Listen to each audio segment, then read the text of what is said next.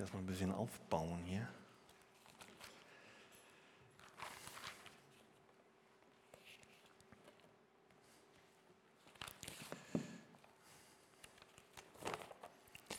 So, am Anfang bete ich nochmal mit uns.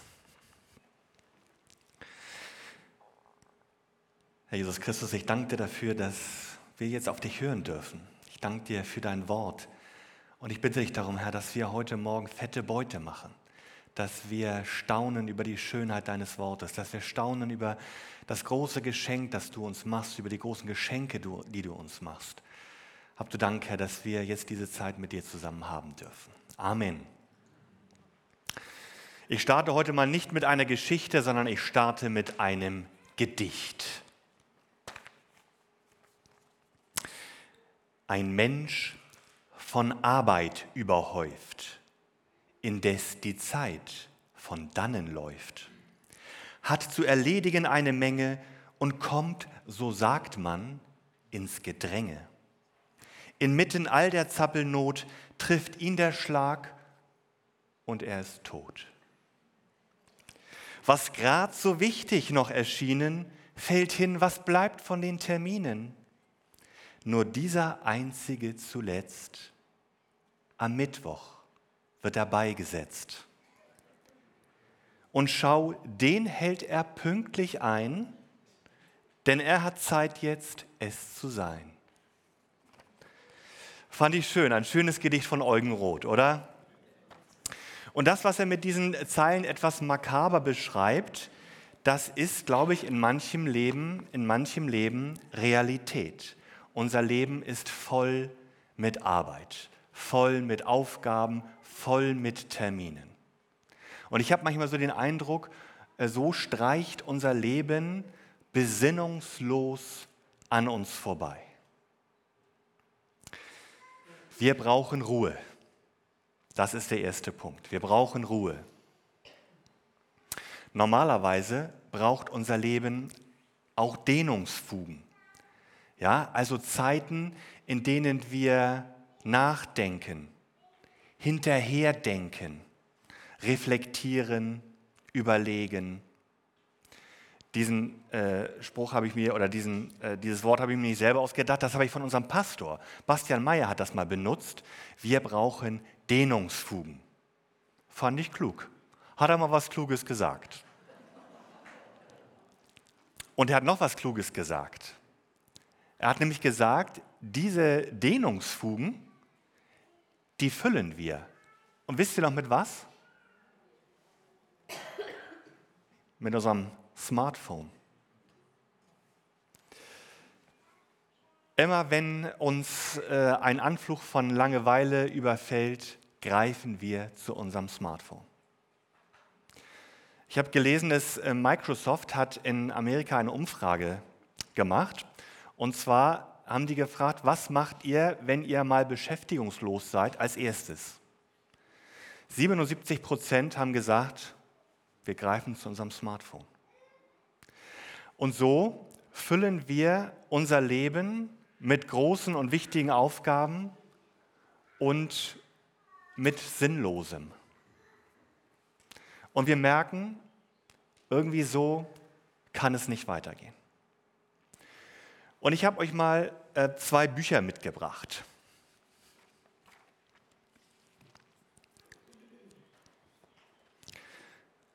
Und zwar einmal das Buch Nichtstun. Das habe ich mir mal gekauft, weil äh, Barack Obama das empfohlen hat. Und ich habe gesagt, na, wenn der das empfiehlt, dann, dann muss ich mir das mal kaufen. Ich habe angefangen, finde ich so nicht schlecht. Und äh, das Ende der Rastlosigkeit. Interessanterweise ist das eine äh, Empfehlung von meinem Sohn. Äh, der Hauskreis, alles junge Leute, lesen dieses Buch. Finde ich auch schon interessant. Und ich lese einfach mal aus Klappentexten vor, ja, aus Klappentexten. Also zuerst, nichts tun ist kein christliches Buch. Das ist ein christliches Buch, kein christliches Buch. Nichts tun. Unsere Aufmerksamkeit stellt die wertvollste Ressource dar, über die wir verfügen.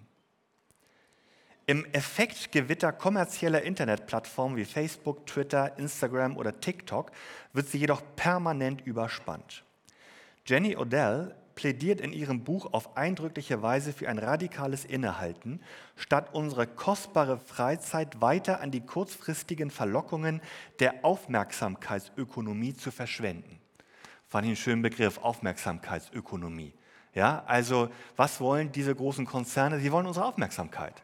So, und alles, was nichts kostet, muss man sich immer überlegen, äh, alles, was wir umsonst äh, nutzen dürfen, da sind wir das Produkt. Ja? Also Aufmerksamkeitsökonomie. Sie plädiert also dafür, unsere kostbare Freizeit weiter an die, nicht an die kurzfristigen Verlockungen der Aufmerksamkeitsökonomie zu verschwenden. Nur über bewusste Formen des Nichtstuns finden wir heute noch zu uns selbst, etwa wenn wir uns phasenweise wieder in unsere natürliche Umgebung zurückziehen lernen, die Kunst der Naturbeachtung kultivieren und authentische Begegnungen mit anderen zulassen. Hier mal ein Klappentext. So, und dann das Ende der Rastlosigkeit, lese ich auch mal kurz vor. Du hast keine Zeit, dieses Buch zu lesen, dann solltest du es unbedingt lesen. Das Ende der Rastlosigkeit ist ein Segen für unsere digitale und rastlose Gesellschaft.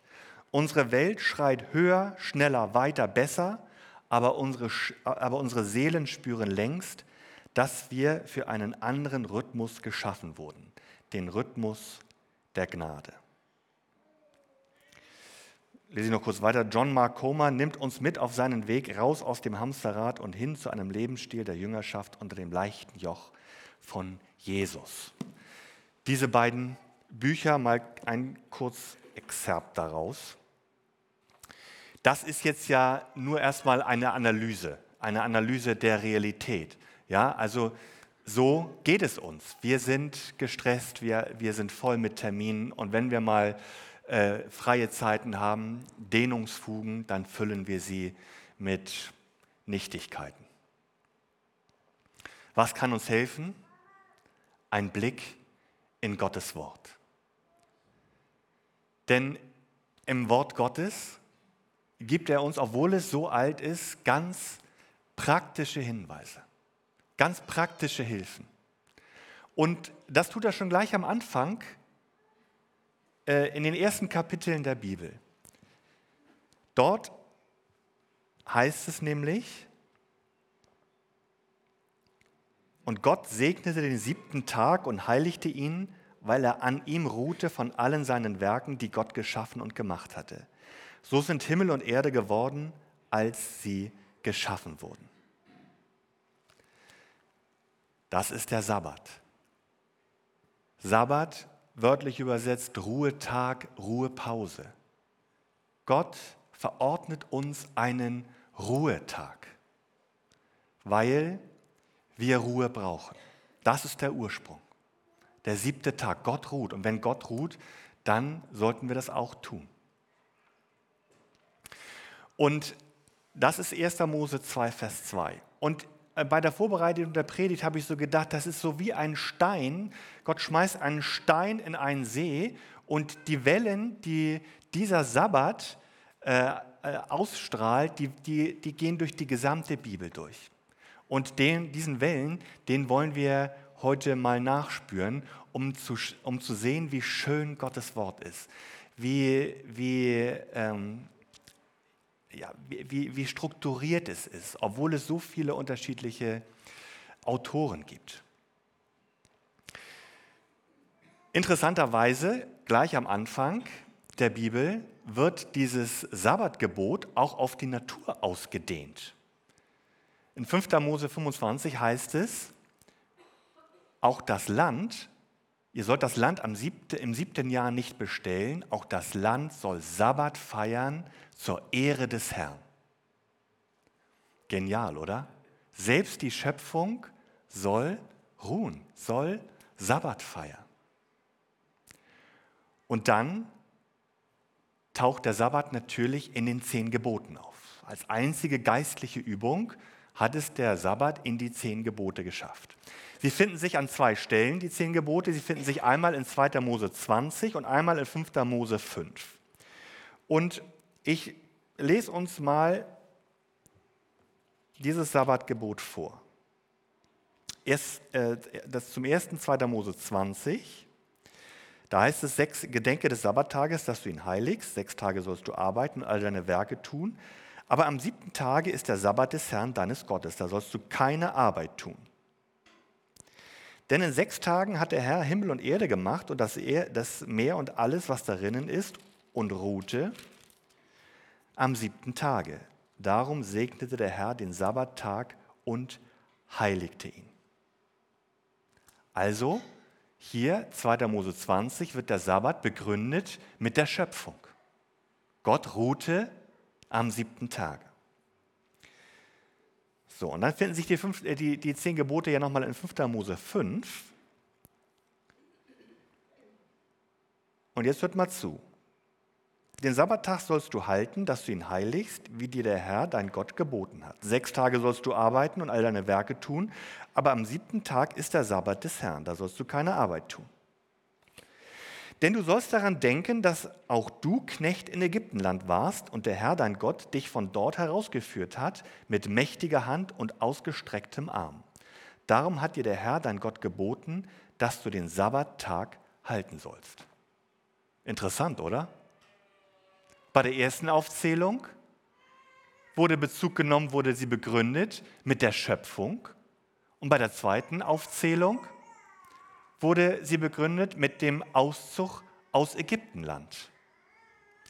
Ja, also Gott hat nochmal daran erinnert, in Ägyptenland wurdest du sieben Tage lang geknechtet. Sieben Tage lang musstest du arbeiten. Du hattest keine Ruhe, keine Pause.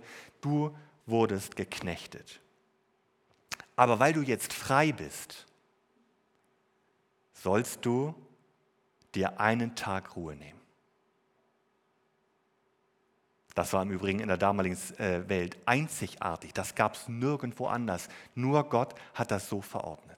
Nur dem Volk Israel, äh, dem wurde sozusagen dieser eine Sabbattag verordnet. Also halten wir nochmal fest, in, in dem Sabbatgebot wird auf zwei unterschiedliche Bezüge Bezug genommen. Also einmal auf die Schöpfung und einmal auf den Auszug äh, aus Ägyptenland. Und tatsächlich sind es auch die beiden Hauptthemen im Alten Testament. Schöpfung und Erlösung. Schöpfung und Erlösung. Das will ich mal ganz kurz zeigen. Also Schöpfung, klar, die Bibel beginnt mit dem Schöpfungsbericht. Damit fängt alles an. Am Anfang schuf Gott Himmel und Erde. Und in der Mitte die Psalmen. Lest euch mal die Psalmen durch. Wir haben es gerade wieder gehört. Die, der Schöpfer und die Schöpfung wird gelobt. Psalm 104, 35 Verse lang Lob des Schöpfers. 35 Verse lang. Und dann zum Ende des Alten Testaments hin in Jesaja 65 ab Vers 17 sagt Gott, ich will einen neuen Himmel und eine neue Erde schaffen. Löwe und Schaf sollen beieinander, Wolf und Schaf sollen beieinander weiden. Also Schöpfung, eines der Hauptthemen im Alten Testament. Und Erlösung, das zweite Hauptthema. Natürlich fällt uns dazu sofort ein der Auszug aus Ägyptenland. Habe ich ja gerade äh, zitiert, die, das Volk Israel wurde, wurde erlöst von der Knechtschaft der Ägypter. Aber weiter im 2. Könige 6 und 7 findet sich eine weitere Geschichte, die, das, die diese, diese Thematik der Erlösung nochmal wunderbar beschreibt. Die ist gar nicht so bekannt, deshalb erzähle ich sie euch mal. Also, das Volk Israel bzw. die Stadt Samaria wird belagert von den Aramäern. Und in der Stadt treten furchtbare Verhältnisse auf. Es kommt natürlich keine Nahrung mehr rein. Es bricht eine Hungersnot in dieser Stadt aus. Und es geht sogar so weit, dass die Einwohner ihre Kinder töten und essen. Steht da so drin. Furchtbar. Furchtbare Verhältnisse.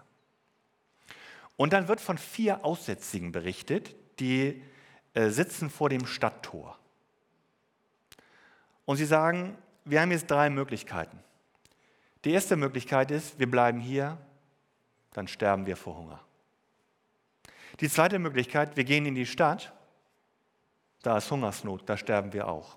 Die dritte Möglichkeit, wir gehen in das Lager der Aramäer.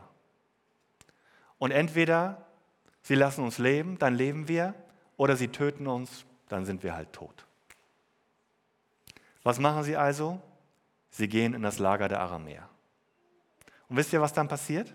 Werden sie getötet? Sie kommen in das Lager und das Lager ist leer.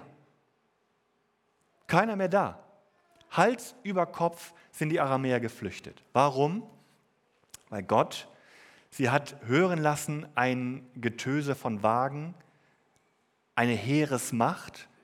Und die Aramäer dachten, oh, jetzt haben sich die Israeliten mit den, mit den äh, Ägyptern zusammengetan und sind alle geflüchtet. Und sie kommen in das Lager und alles, alles sind natürlich weg, aber sie haben alles da gelassen, Essen, äh, Nahrung natürlich, Ausrüstung, alles da. Und sie überlegen kurz, die vier Aussätzigen. Sie überlegen kurz, behalten wir das für uns? Aber dann sagen sie, nein, das können wir nicht tun. Das ist ein Tag guter Botschaften. Und sie laufen in die Stadt und erzählen es dem, äh, den Stadtbewohnern. Und so werden sie befreit von Gott. Erlösung. Das sind die beiden Hauptthemen im Alten Testament, Schöpfung und Erlösung, zieht sich so durch.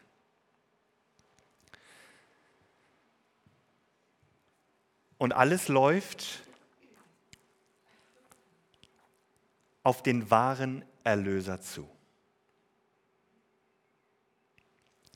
Es gibt ja manche Predigten, die vergisst man nicht so schnell. Vielleicht geht euch das auch so. Mir ging das jedenfalls so mit der Predigt, die Bastian Meyer am vierten Advent gehalten hat. Am vierten Advent letzten Jahres hat er gepredigt über den Stammbaum Jesu. So, und wahrscheinlich haben manche gedacht, äh, wie kann man über den Stammbaum Jesu predigen? Aber er hat es gemacht und das war ja wirklich sehr, sehr eindrücklich. Wie er beleuchtet hat, äh, dass auch zwielichtige, Gestalt, zwielichtige Gestalten äh, in diesem äh, Stammbaum Platz gefunden haben. Und er ist auf äh, insbesondere die Frauen eingegangen, Ruth, Rahel, Tabea, Ausländerinnen, Prostituierte. Alle finden sich in diesem Stammbaum von Jesus wieder. Und der Matthäus steht ja in Matthäus 1, damit äh, beginnt das Neue Testament mit diesem Stammbaum. Äh, Matthäus will deutlich machen, dass Jesus mit dem Zerbruch unseres Lebens klarkommt. Das ist für ihn kein Problem. Seine Gnade ist größer. Und diese Aufzählung dieses Stammbaums, die endet mit einer Zusammenfassung von Abraham bis Jesus, sagt Matthäus, sind es dreimal 14 Generationen. Man kann es aber auch anders sagen. Von Abraham bis Jesus sind es sechs Siebener Generationen. Sechs Siebener äh, Generationen. Und ab Jesus beginnt die siebte Siebener Generation. Und für die Juden, die das gelesen haben, war sofort klar, mit Jesus kommt der wahre Erlöser, kommt die wahre Ruhe, kommt die wahre Erlösung, kommt der wahre Schöpfer. Das waren die sofort klar. Und interessanterweise finden wir ja auch bei Jesus genau diese Themen wieder. Ruhe, Schöpfung und Erlösung. Wie heißt es in Matthäus 11, Vers 28? Kommt her zu mir alle, die ihr mühselig und beladen seid. Ich will euch Ruhe geben. bei Jesus finden wir Ruhe. Zu ihm dürfen wir kommen.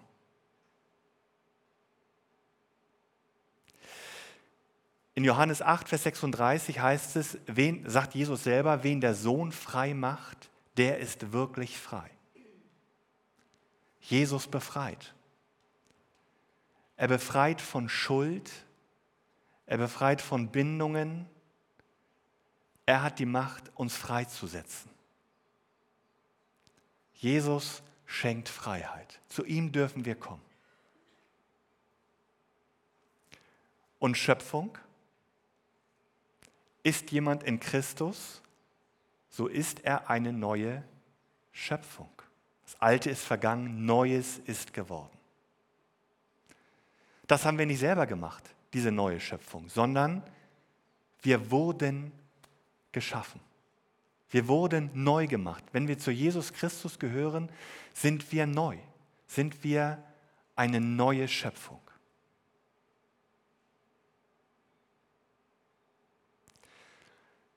Auf Jesus läuft alles zu. Er ist derjenige, der befreit, der neu macht, der Ruhe schenkt. Und das fand ich so wunderbar bei, dieser, bei der Vorbereitung zu sehen, wie dieses Gebot des Sabbats, habe ich am Anfang gesagt, wie sich das durch die Bibel durchzieht und bei Jesus zur Vollendung kommt. Nachdem wir das nun gesehen haben, was machen wir denn jetzt nun damit? Was nehmen wir mit? Und ich möchte nochmal an diese an diese wunderbare Geschichte aus 2. Könige 6 und 7 erinnern, wo diese vier Aussätzigen sagen, wir können es nicht für uns behalten. Das ist ein Tag guter Botschaften. Kommt euch das bekannt vor? Gute Botschaft, das ist Evangelium. Gute Botschaft.